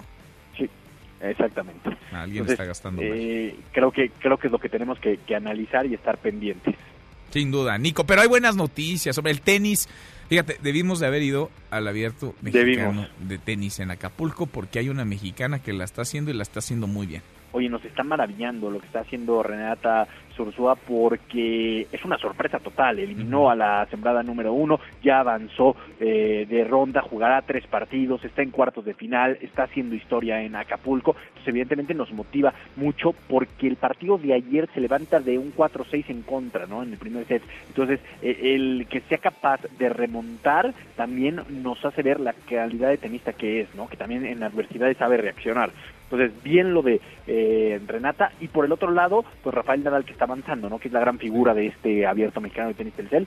Rafael Nadal sigue avanzando. Oye, hay buenas entradas, ¿eh? He estado viendo ahí Muy algunas buenas. imágenes llenos para, Claro. para estos juegos, Nico. Totalmente, no, bueno, porque es un eventazo. Sí. ¿no? De alguna manera son los mejores tenistas del mundo que están en México, con sus excepciones, evidentemente. Pero bueno, que venga Rafael Nadal y que ya normalicemos el que Rafael Nadal esté aquí, me parece que hay que darle un valor, ¿no? Un peso específico a tener a Rafael Nadal. Y Manuel, no quiero dejar de mencionar, se está jugando en estos momentos en Italia el Inter de Milán contra el Ludogorets, Europa League, a puerta cerrada por el A coronavirus. puertas cerradas está jugando el No hay aficionados.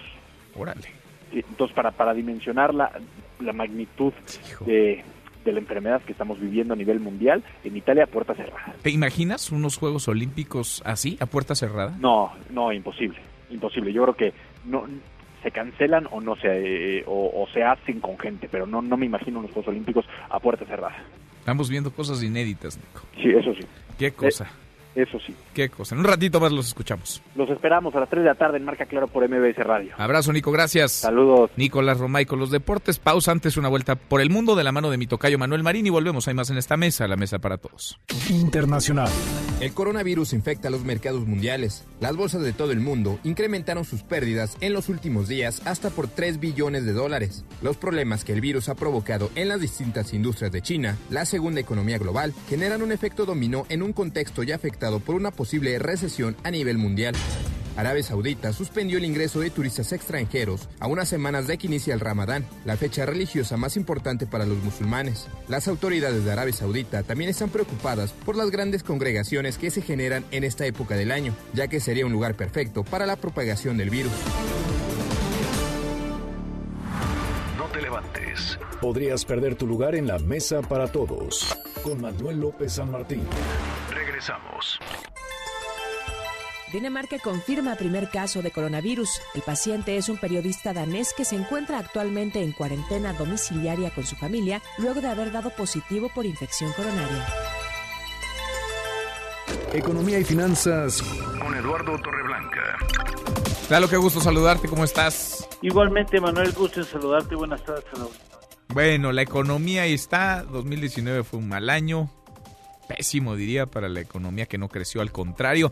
Y 2020 trae sus propios retos. ¿Cómo ves el ambiente dentro del Banco de México? Porque también andan activos, muy activos, varios miembros de la Junta de Gobierno de Banjico, Lalo. Fíjate que eh, ya analizando, Manuel, en función de esta pregunta que me realizas, ya analizando la minuta eh, es decir, los detalles de lo que analizaron o discutieron en su momento para tomar la decisión de una baja de un cuarto de punto porcentual hace algunos días atrás, se nota que tienen claro el panorama de riesgos que hoy enfrenta la economía mexicana. Ya son favorables, por ejemplo, preocupaciones como la de China y Estados Unidos en cuanto a guerra comercial se ha resuelto, ya se pasó el Brexit, ya se aprobó el TEMEC, pero hay otros factores de riesgos que se suban, ahora el coronavirus, el crecimiento de China, cómo va a impactar esto a la economía mundial y el proceso electoral estadounidense.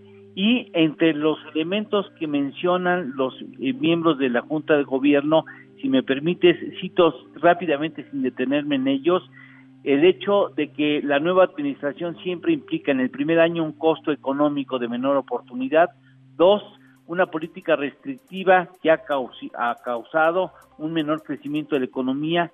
Tres, reconocen decisiones controvertibles de política pública, se expresan específicamente en el aeropuerto, entre ellos. Cuatro, la tonía de la inversión por falta de certidumbre de los hombres de negocios. Cinco, recesión de la actividad industrial y construcción de manera muy importante. Sexta, la baja en la generación de empleos y deterioro en la calidad del empleo generado y siete, la pérdida de grado de inversión en Pemex.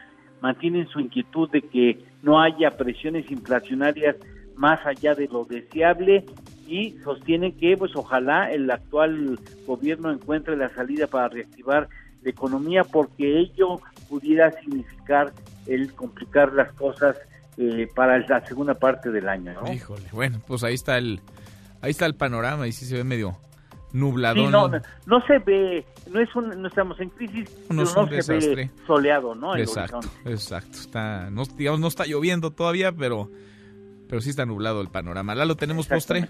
Por supuesto que sí, el calendario azteca. Yo no sabía que pesa 24 mil kilos. Fue descubierto el 17 de diciembre de, de 1790, después de 231 años de haber sido enterrado por los españoles. Mira, Qué interesante información. Lalo, ¿24 mil qué? ¿Kilos? 24 mil kilos. 24 mil 24 toneladas. Órale, no, pues sí está, ¿No? sí está pesadito. Lalo, un abrazo.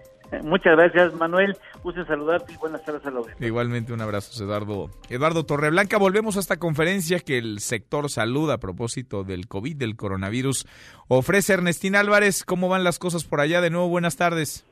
Así es, Manuel, te saludo de nueva cuenta a ti a los amigos del auditorio. Pues el subsecretario de Prevención y Promoción a la Salud, Hugo López Gatel, reiteró que el nuevo coronavirus o COVID-19 llegará a nuestro país, aunque no es predecible cuándo. En esta conferencia de prensa respondió a los críticos que señalan que el gobierno federal no se está preparando, que sí están usando los protocolos técnicos, las experiencias que les dejó la epidemia eh, por influenza H1N1 y también están acatando las recomendaciones de la Organización Mundial de la salud, pero estas no se ven porque no son tan espectaculares como las que ocurren en China o Italia, pero eso no significa que no las estén haciendo. Indicó que el gobierno mexicano debe actuar apegado a los reglamentos internacionales y no se puede actuar con miedo ni violando los derechos humanos de todas las personas que lleguen al país por vía terrestre, marina o aérea y por ello pues solamente están diagnosticando a aquellas personas que provienen de países donde ya se ha presentado el COVID-19.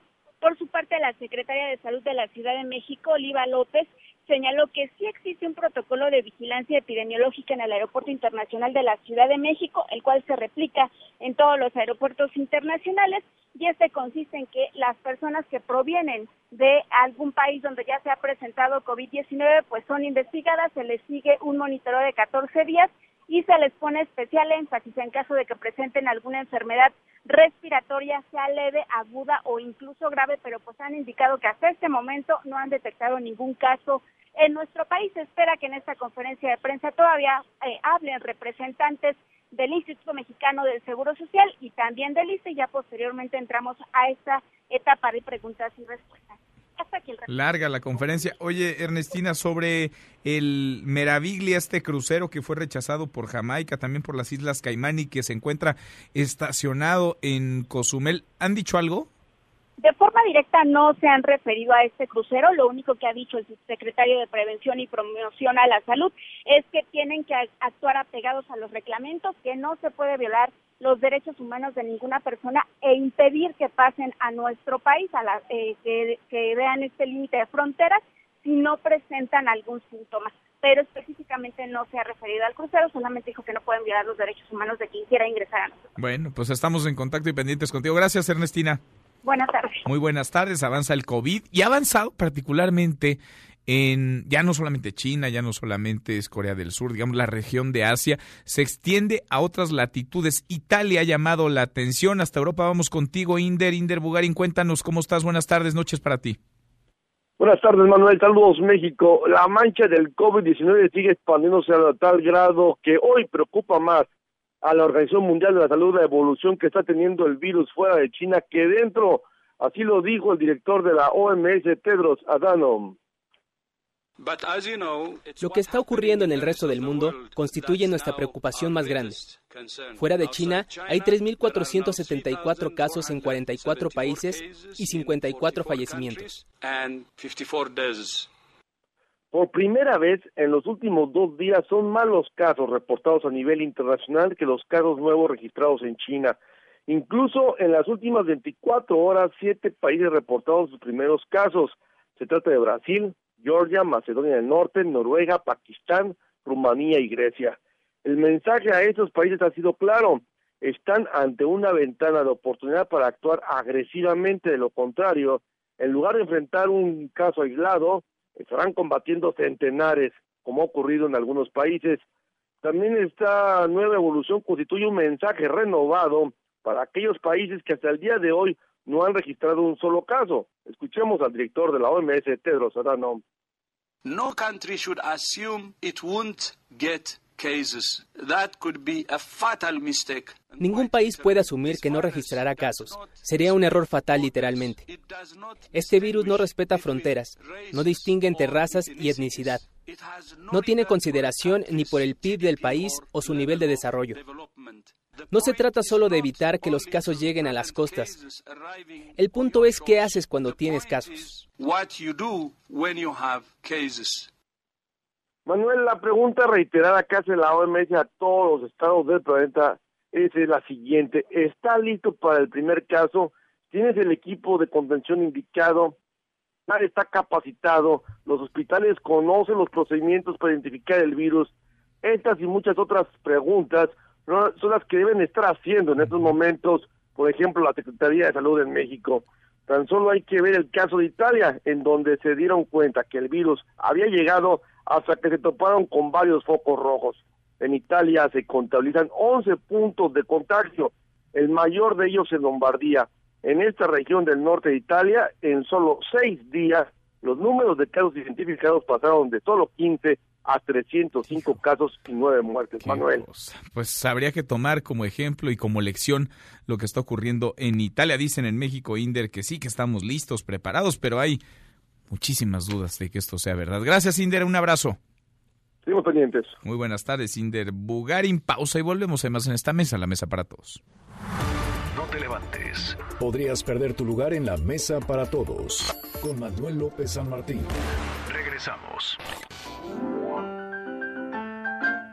It's a beautiful day in this neighborhood, a beautiful day for a neighbor, would you be mine? El 27 de febrero de 2003 muere de cáncer uno de los íconos de la televisión infantil de Estados Unidos, Fred Rogers. Su programa La vecindad del señor Rogers, en el que aparece con un suéter con botones y corbata, fue seguido a diario por millones de niños durante 32 años, pues combina canciones y marionetas. I've always wanted to live in a neighborhood with you. So let's make the most of this beautiful day. Since we're together, we might as well say.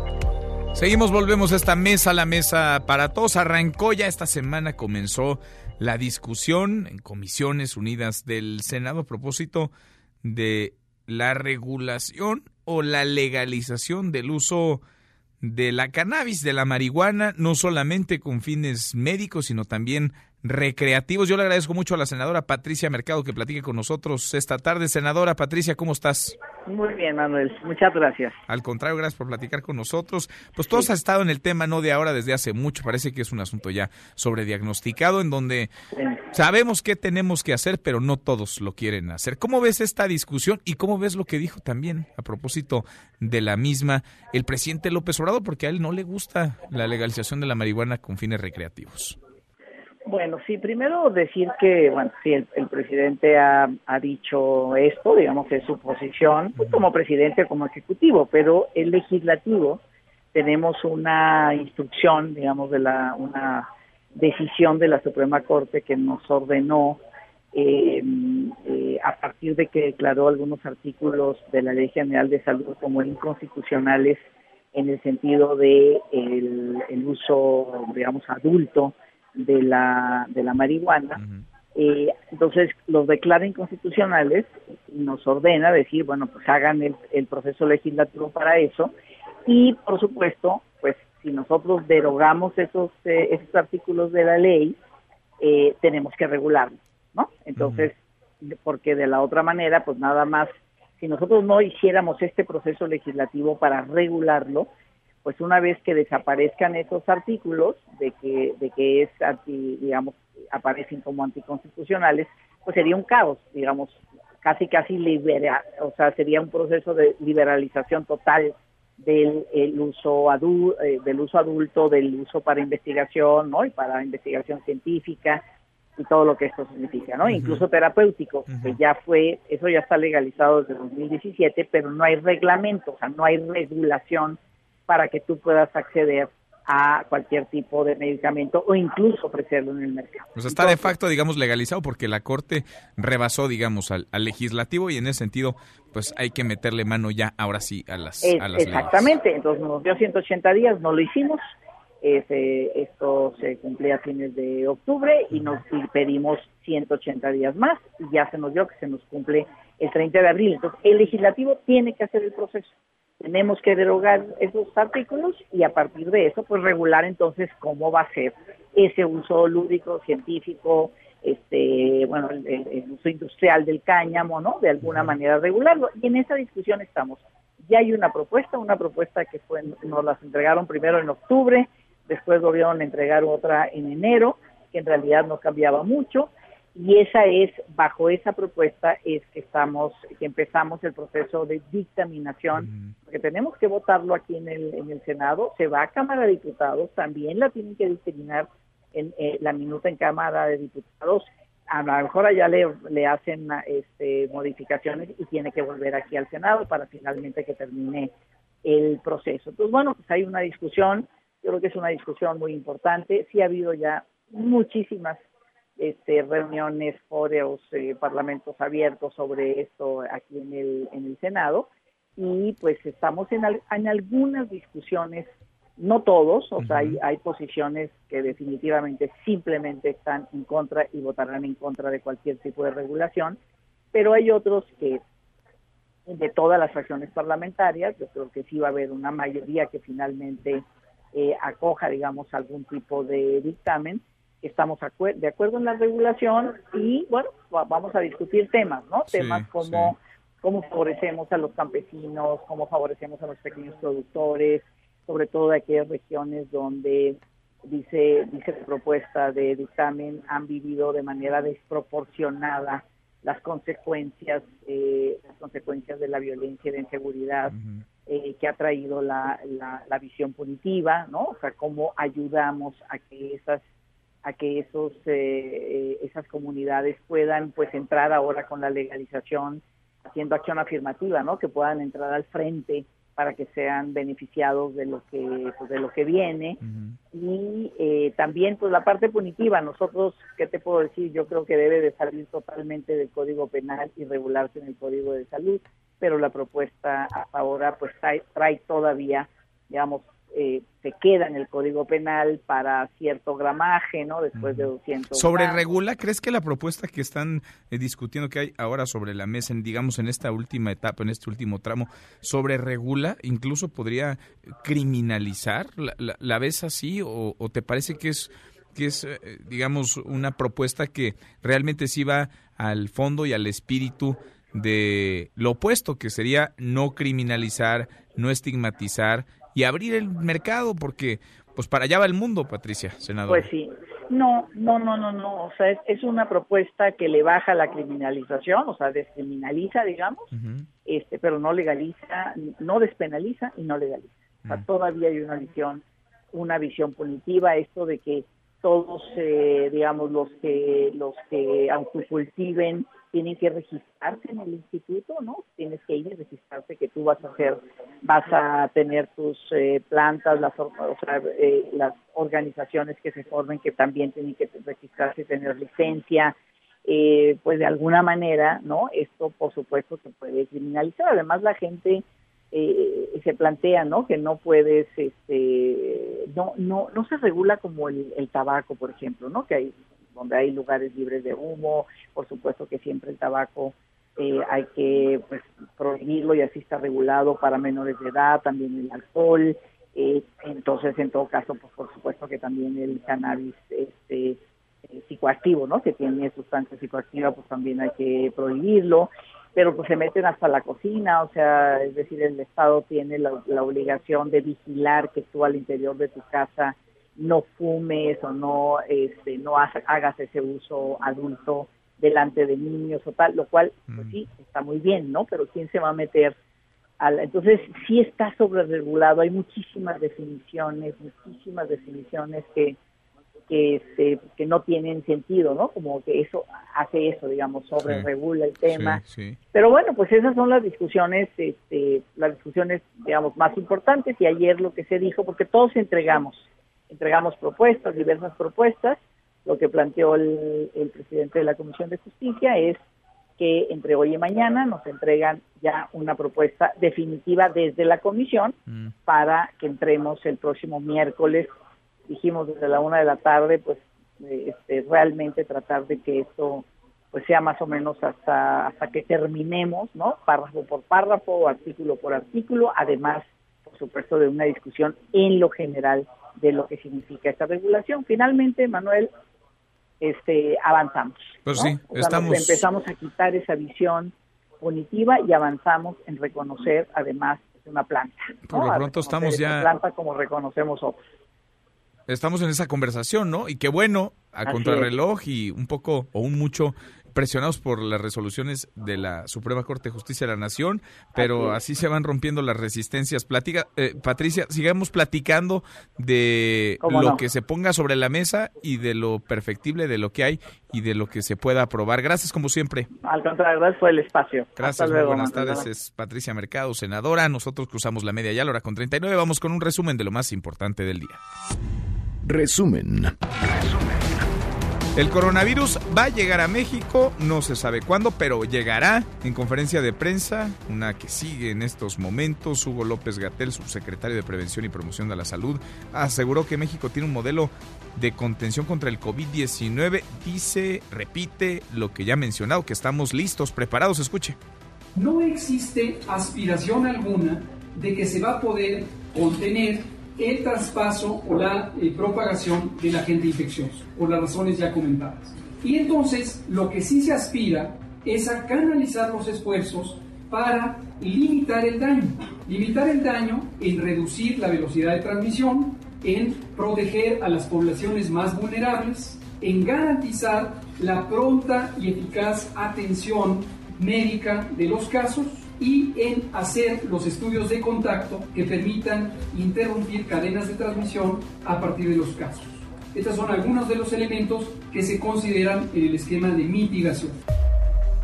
Bueno, y el crucero Meraviglia, rechazado en Jamaica, también en las Islas Caimán por sospecha de coronavirus, sigue estacionado, permanece en el muelle de Cozumel, no tiene permiso para el desembarco de los 4.500 pasajeros y 1.600 tripulantes.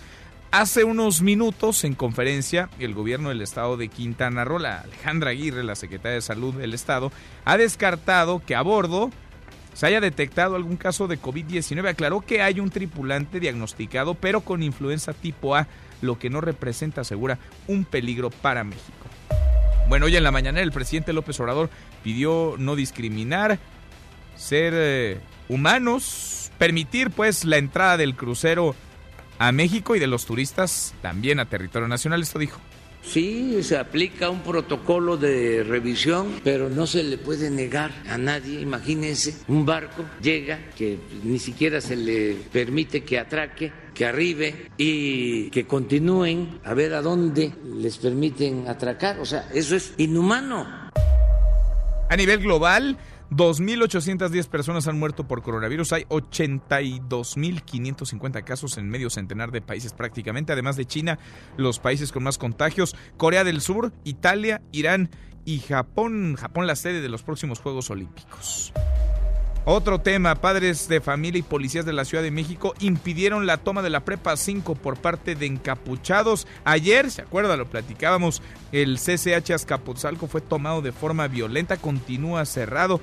Hay además de esta instalación, de este plantel, 11 escuelas más en paro. Son las facultades de Filosofía y Letras, Ciencias Políticas y Sociales, Artes y Diseño y Psicología. Además, se sumó la Facultad de Medicina Veterinaria y Zootecnia, las prepas 3, 6, 8 y 9 y los CCH Sur, Oriente y, claro, Azcapotzalco.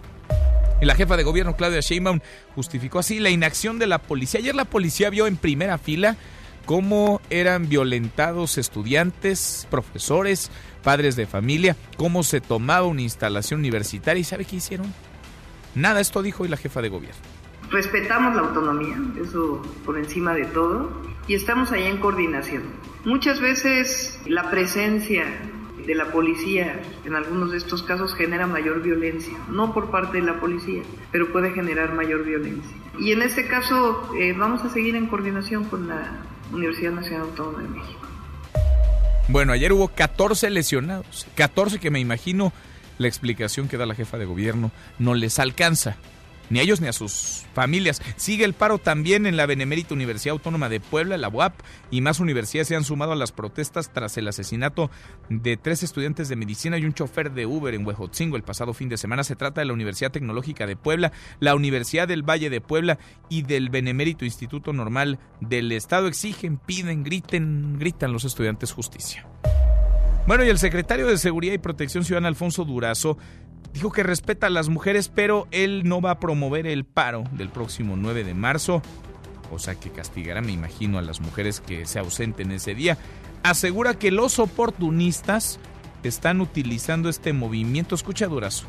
El hecho de que no seamos eh, promotores no significa que no compartamos la, en esencia, la legitimidad de la causa, pero al mismo tiempo no somos promotores toda vez que no queremos convertirnos en comparsas de aquellos intereses políticos que de manera oportunista se han montado sobre la legitimidad de aquellas mujeres que se sienten lastimadas en su seguridad no quieren ser comparsas. ¿Y qué tan comparsas son?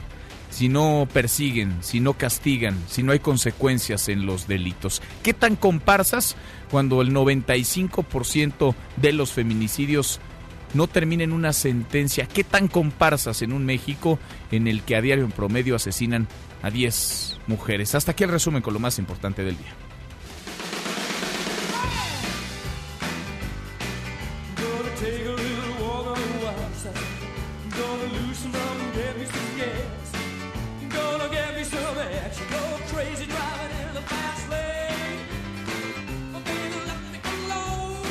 Miyagi, mi querido José Luis Guzmán. Miyagi, ¿cómo estás? Muy bien, Manuel, ¿y tú? Segundo tiempo en esta mesa para todos. ¿A quién estamos escuchando, Miyagi? ¿A quién estamos escuchando? Tú dime. Freddie Mercury. Así es. Hoy, hace ¿Qué tal, exactamente 84... Qué oído he pulido, mira. No, ya lo sé, hace 36 años apareció este disco que se llamó The Works, que fue muy popular, The Queen. Fue lanzado el 27 de febrero de 1984 y esta es la canción con la que cierra su lado A, cuando tenía sus discos de vinil, esta cerró lado A y significó un regreso de Queen a la fórmula que le había dado éxito. Hay quien dice que The Works es una copia al carbón del The Game, que es donde venía Another One Bites the Dust, Crazy Little Thing Called Love. Así que para este hicieron un rock and rollito, pero este no tuvo tanto éxito, aunque en este álbum vienen clásicos como I Want to Break Free y la de Radio Gaga, que originalmente se llamaba Radio Caca, en No es serio, cierto. Porque el hijo de ¿Cómo Roger crees? Taylor, ¿Cómo crees, que es quien la compuso, el baterista, estaba aprendiendo a hablar y estaban escuchando la radio y el niño estaba diciendo sus primeras palabras y lo primero que dijo fue radio Radio Caca. Le escuchó Roger Taylor y, Y mira, compuso Radio Gaga. Se inspiró. Se inspiró en esa frase de su hijo pequeñito, porque sea Radio Caca. Entonces, así es como nace este disco que está cumpliendo hoy 36 años y tiene bastantes mejores canciones que las que son muy populares, así que opté por esta. Sí, está Que buena. es bastante interesante para un jueves que ya uno quiere que se acabe el año otra vez. Porque ya uno sabe. Con este, que no llegue el coronavirus, Ah, por ya, eso man. nos damos por bien servidos. Es que, mira, si recuentas, se está acabando febrero. Mañana termina febrero. Si recuentas lo que pasó en enero No, no, a la fecha, es impresionante la velocidad y el, el vértigo de la información. Pero es que enero duró como seis meses. O sea, de enero, de hecho, este, no acaba aún. no, no, no, no, ya. Qué cosa. Bueno, vale la pena. Jueves, vamos a relajarnos tantito. Escuchen el The Works de Queen, es bastante buen álbum. Vale a la mí me pena, gusta mucho. Vale la pena. Miyagi, gracias. Muchas Gracias gracias, José Luis Guzmán Miyagi. Te escuchamos al ratito a las 7. Charros contra gangsters. Pausa y volvemos. Hay más en esta mesa, la mesa para todos.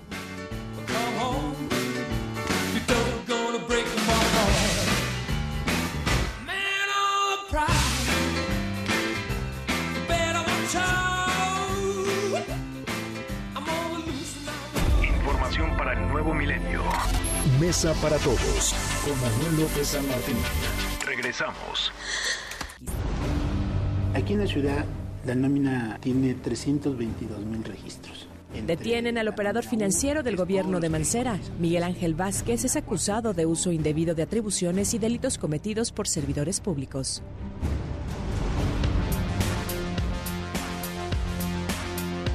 Seguimos, volvemos a esta mesa, la mesa para todos. Genaro García Luna, secretario de Seguridad Pública en el gobierno de Felipe Calderón, se queda al menos por ahora, se queda tras las rejas. Le han negado la fianza a Genaro García Luna. Joe Corona, vamos contigo hasta Nueva York. Joe, gusto en, saludarte. ¿Cómo estás? ¿Qué tal? Buenas tardes, Manuel. Sí, efectivamente, eh, el día de hoy un juez magistrado de la Corte Federal del Distrito Este de Nueva York, en Brooklyn, eh, no es que le negara, sino que aplazó la decisión de si le concede o no libertad bajo fianza al exsecretario de Seguridad Pública de México, Genaro García Luna, quien actualmente se encuentra detenido acusado de recibir sobornos del narcotráfico. El juez Robert Levy dijo que necesitaba más información antes de tomar una decisión.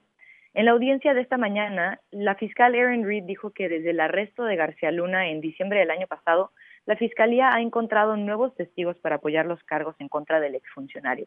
Asimismo, la Fiscalía dijo que García Luna ha usado a empresas fantasma para esconder sus bienes, como una casa de más de 3 millones de dólares en Golden Beach, en Florida, que el exfuncionario supuestamente pagó en efectivo.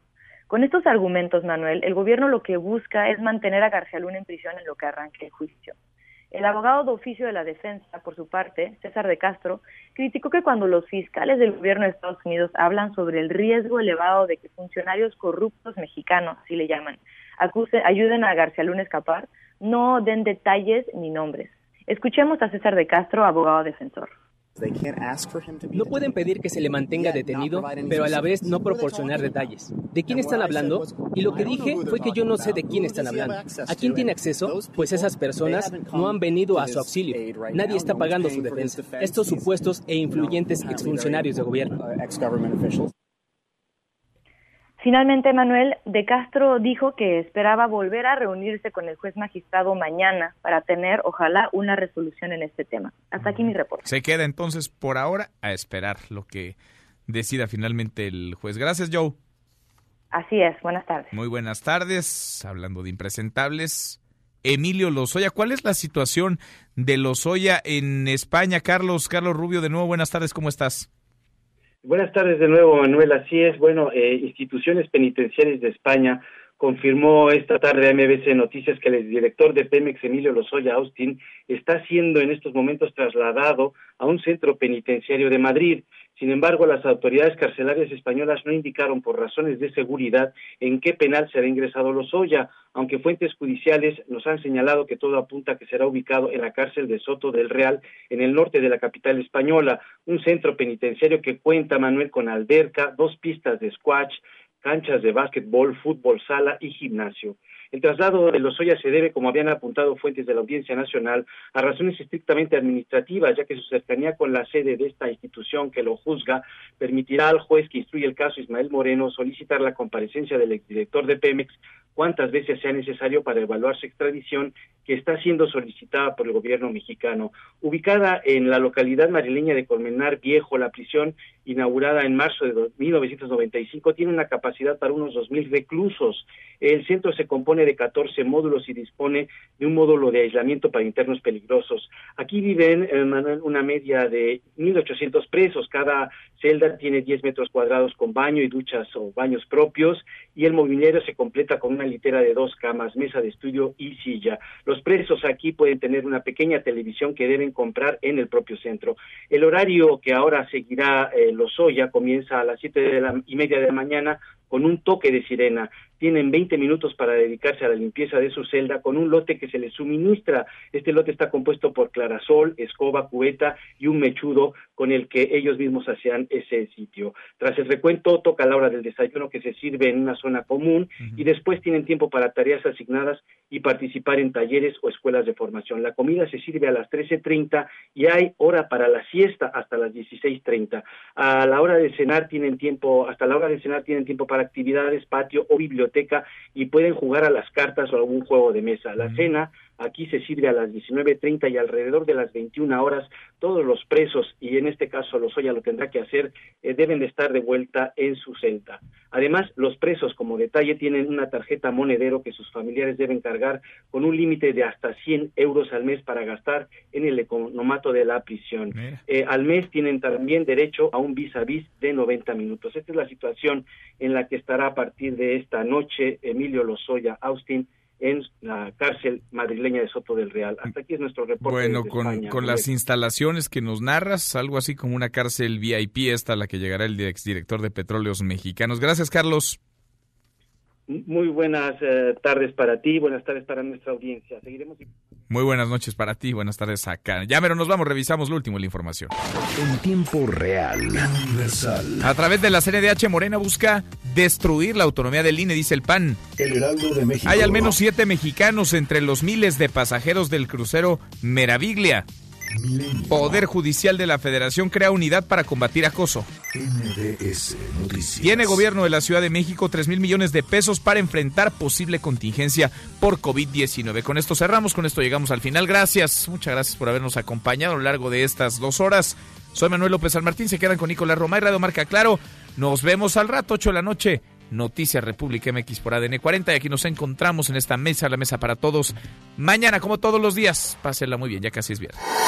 NBS Noticias presentó Mesa para Todos con Manuel López San Martín.